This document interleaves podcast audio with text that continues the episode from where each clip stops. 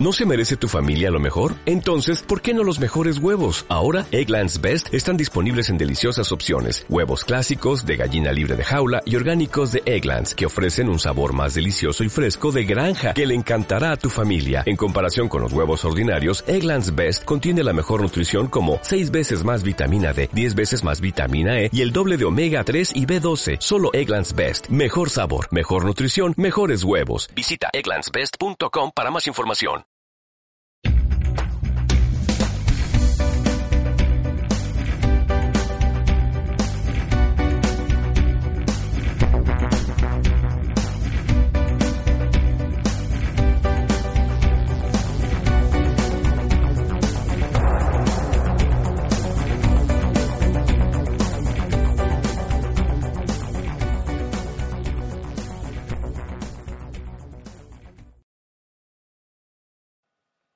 Hola, bienvenidos al tercer episodio de Friqueando con un Geek. Yo soy Oscar y espero que os guste este programa, un programa que la verdad se ha hecho un poco de esperar. Y bueno, me estoy grabando el día 3 de noviembre y espero que hayáis tenido un buen fin de semana, un fin de semana bastante largo, bastante eh, intenso por festividades y habéis tenido la festividad del Día de Todos los Santos y para los que os gusta celebrarlo, también habéis, supongo, salido para festejar Halloween, esta fiesta de disfraces con toques de terror, ¿no? Bueno, mm, desde la última vez que no grabo, eh, ha habido bastantes novedades en el mundo de la tecnología y mm, se centran en dos compañías, en Apple y en Google.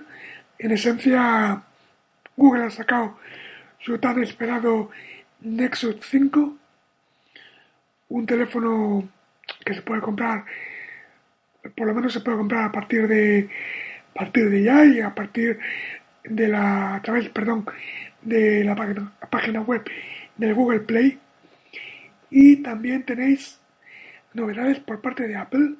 Apple ha sacado su tan esperado eh, iPad Air y su iPad mini con retina esta vez.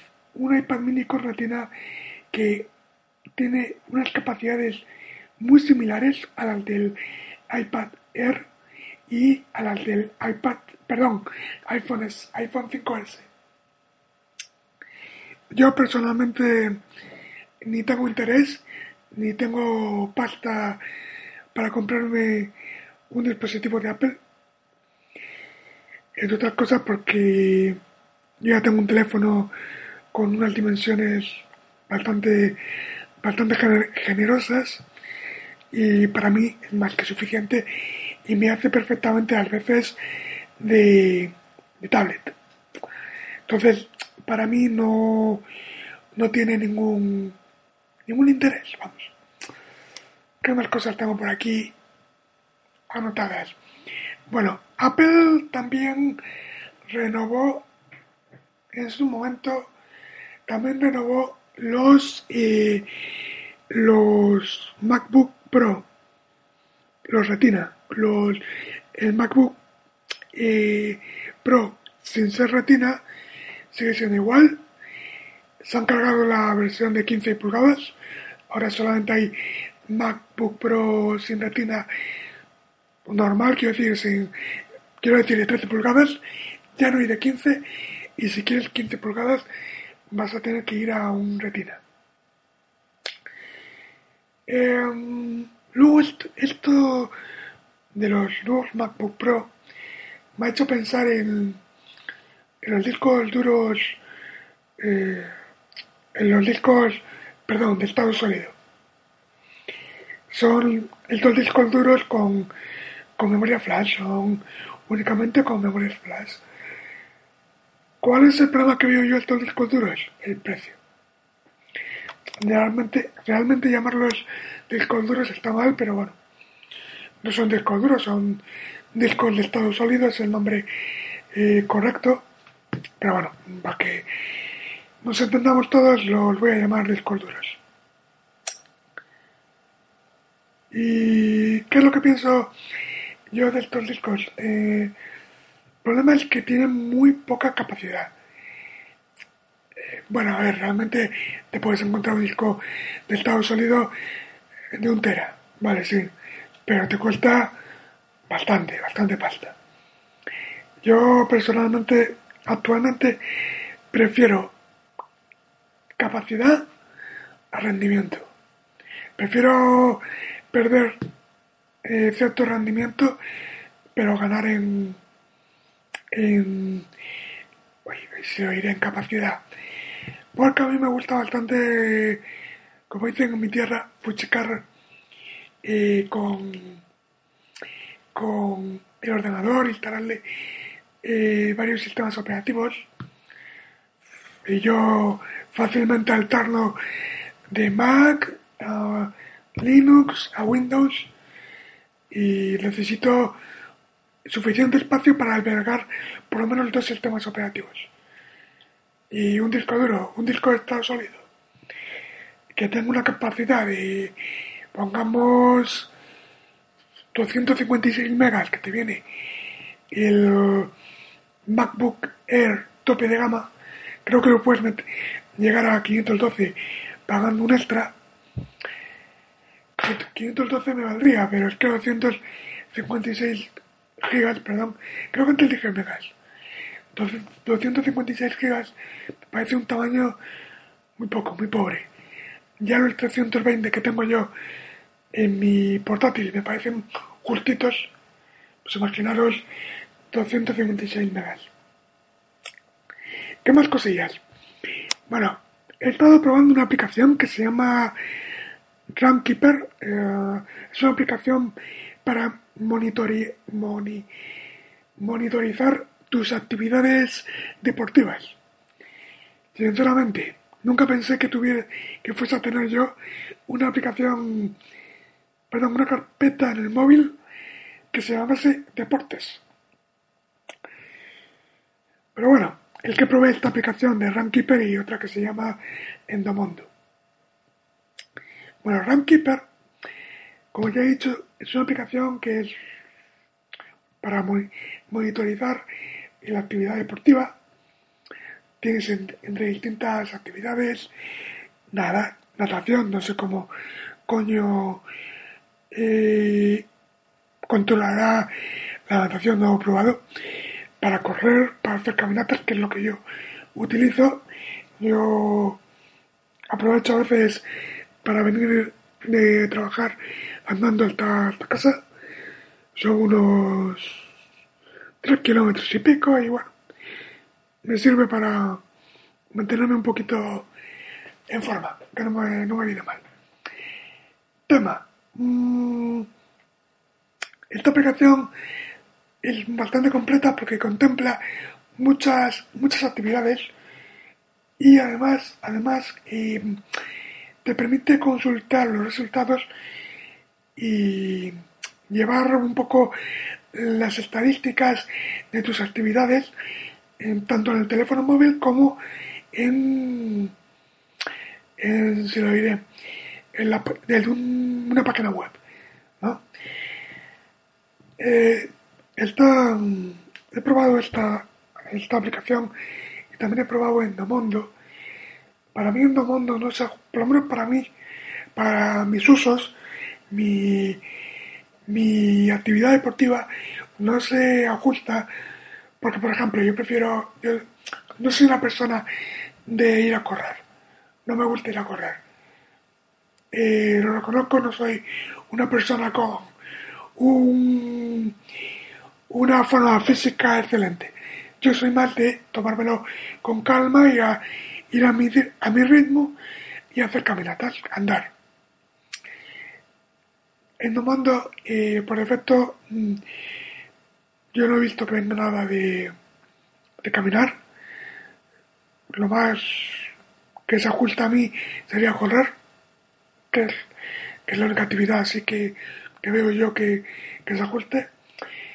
Y no sé, a mí no me, no me acabo de convencer Eso sí, ambas actividades, perdón, ambas aplicaciones son, son gratuitas y me consta, me consta que Endomondo es, está disponible en el,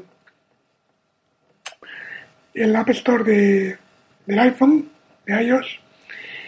Lo que no sé es si Runkeeper estará también disponible para iOS. Eh, bueno, Endomondo se escribe tal cual, Endomondo, sin ninguna H al comienzo, y Runkeeper sería Run, Run, Keeper. O sea, K-E-E-P-E-R. De todas maneras, lo dejaré en la descripción del, de este episodio para que, bueno, si lo queréis probar, que tengáis una referencia por lo que buscar. ¿Qué más cositas tengo aquí apuntadas? Se me tengo aquí apuntado a hablar de buscadores alternativos. ¿Y por qué me apunté esto? Porque, perdonad, disculpad. ¿Por qué? Porque últimamente con todo este tema de, lo que ha habido por parte en Estados Unidos, por parte de la NSA, todo este rollo que ha habido de espionaje a, ciudadanos de todo el, todo el mundo, no solo a Estados Unidos, eh, yo creo que ha cobrado más importancia todo el tema de la privacidad. Sabéis que si utilizáis servicios de, empresas americanas, eh, las autoridades americanas tienen fácil acceso a vuestros datos, en principio. Hay empresas que han compartido datos, por ejemplo, Google, Facebook y alguno más. Que ahora mismo no me viene a la cabeza. A mí, personalmente, me parece que hay que buscar un término medio entre seguridad y privacidad. Eh, por este tema, yo hace un, hace un mes, si algo, me dio por, por buscar... Eh, bueno, por. No, no, no fue así. Miento, miento.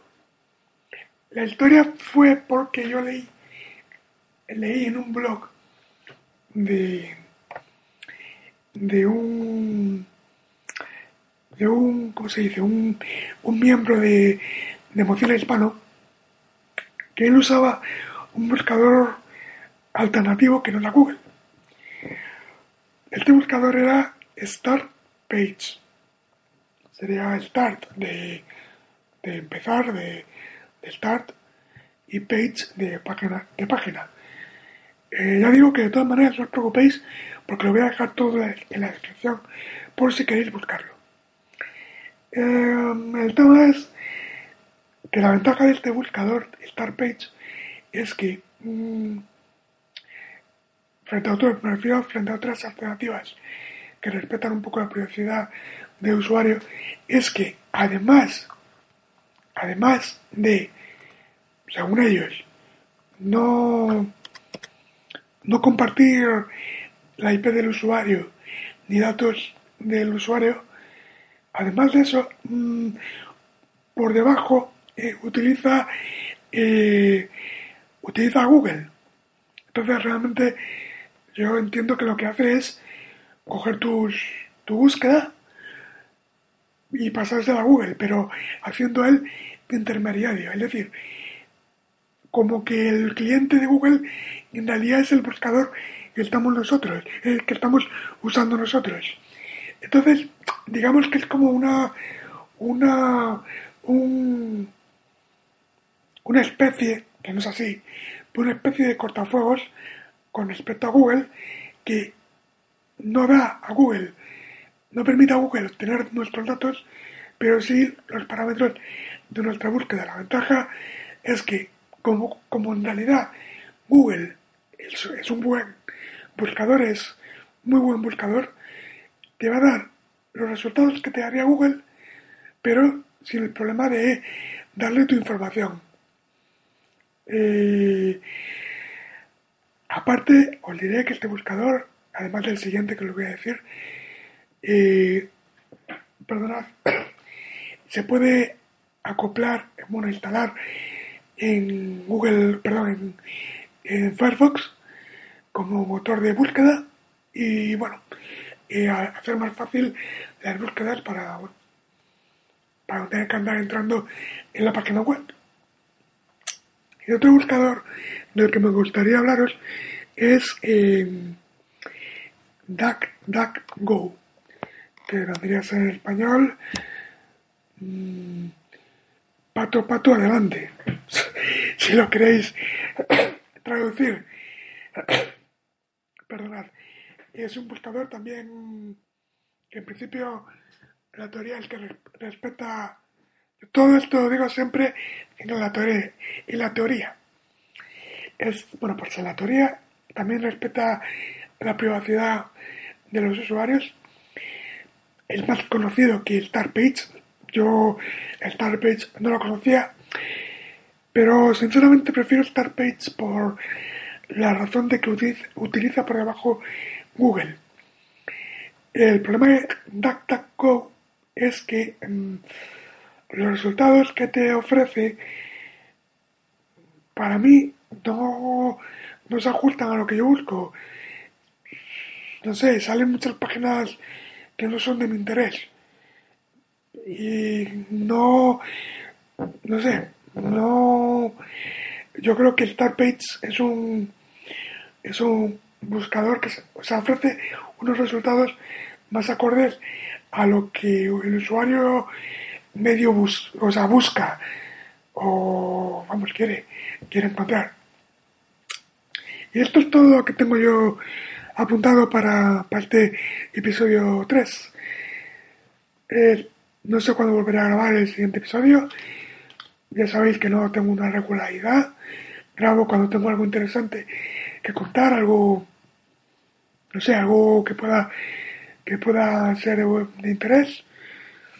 Estoy probando un poco la emulación de PSP.